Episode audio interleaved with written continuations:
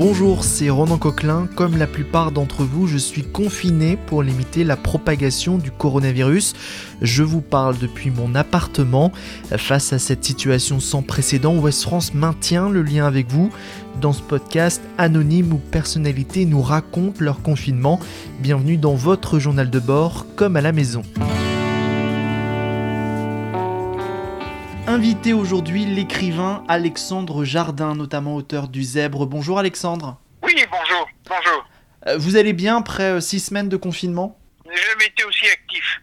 Le destin a empêché que, que, mon dernier livre sorte, puisqu'il il, devait sortir euh, au mois d'avril, un roman qui s'appelle Française.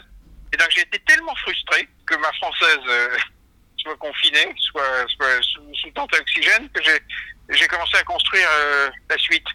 Euh, le tome 2. Et puis j'ai vu ce pays euh, crouler sous les problèmes, alors euh, le citoyen que je suis est entré en campagne. C'est un confinement plutôt actif. Pour vous, vous avez commencé par la campagne Renfort Covid qui mettait en lien des professionnels de santé avec des établissements médicaux d'Île-de-France.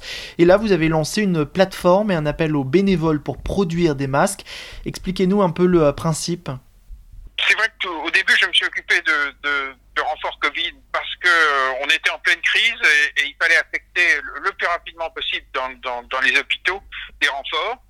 Et euh, l'ARS d'Île-de-France euh, avait commandé cet outil à, une start-up qui s'appelle MedGo pour faire coller l'offre et la demande en temps réel. Mais je connaissais très peu de gens dans les médias, donc j'ai monté un énorme plan média et on a trouvé 24 000 soignants pour nos hôpitaux. Et puis ensuite, ça s'est un peu calmé. J'ai vu que qu'on n'aurait pas le bon nombre de masques pour le déconfinement. Et surtout, il y aurait des masses de gens qui ne pourraient pas les payer. Parce que on a un problème de pouvoir d'achat énorme. Il y a des paquets de gens qui se retrouvent au chômage, des paquets d'étudiants qui peuvent plus bosser chez McDo et autres, euh, qui n'ont plus de revenus. Euh, donc il y a une grosse partie de notre population, euh, de nos concitoyens, qui vont pas pouvoir payer des masques, par exemple euh, lavables en tissu, ça peut être 2, ou 3 euros pour un enfant, il en faut trois par jour. Il faut les laver, il en faut six. Un budget de, de, de 18 euros. Si vous avez trois enfants, euh, tout le monde a compris que tout le monde ne pourrait pas payer. Donc, on a construit euh, en, 9 jours le programme euh, masquesolidaire.fr au singulier pour connecter tous les citoyens qui sont prêts à coudre.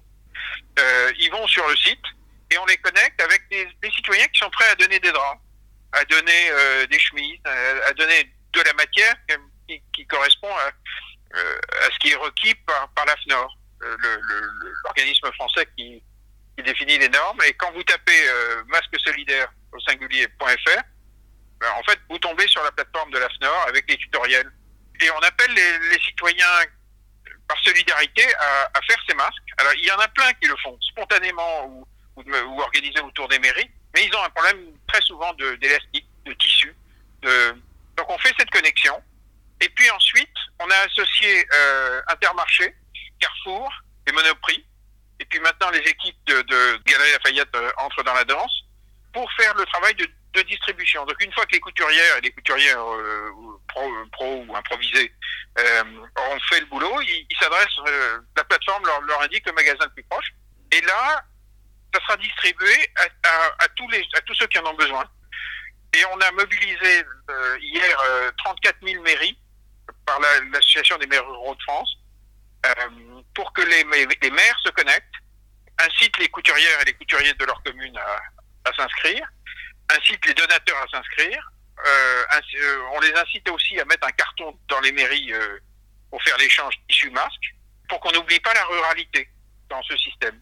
Et ce sont des masques qui seront gratuits donc? Gratuits. C'est fait pour toute la partie du pays qui ne va pas pouvoir payer.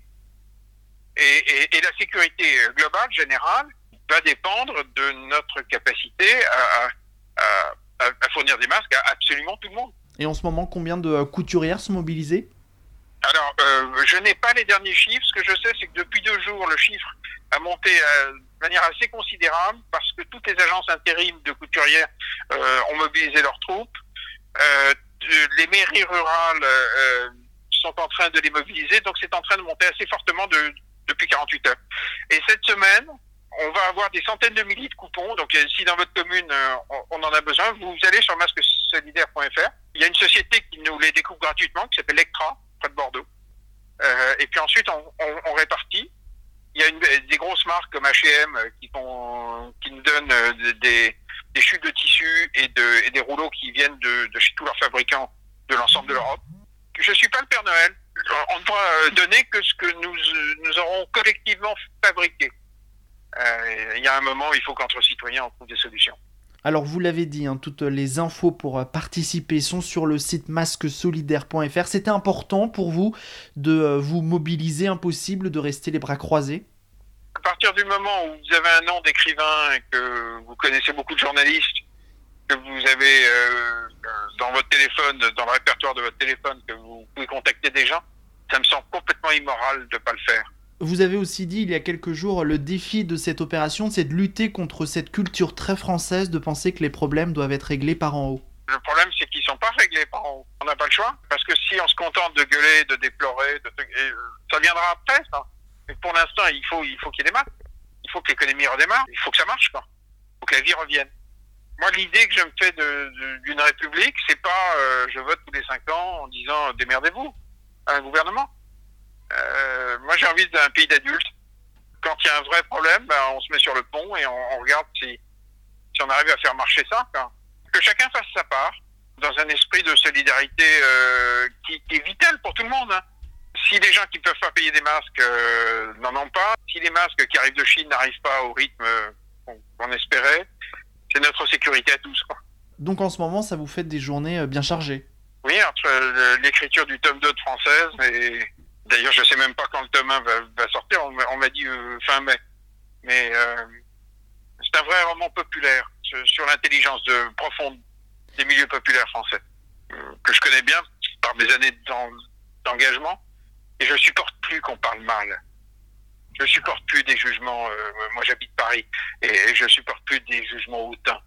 Alors, beaucoup d'écrivains pendant ce confinement ont fait part de leur syndrome un peu de la page blanche. Vous, c'est pas votre cas finalement?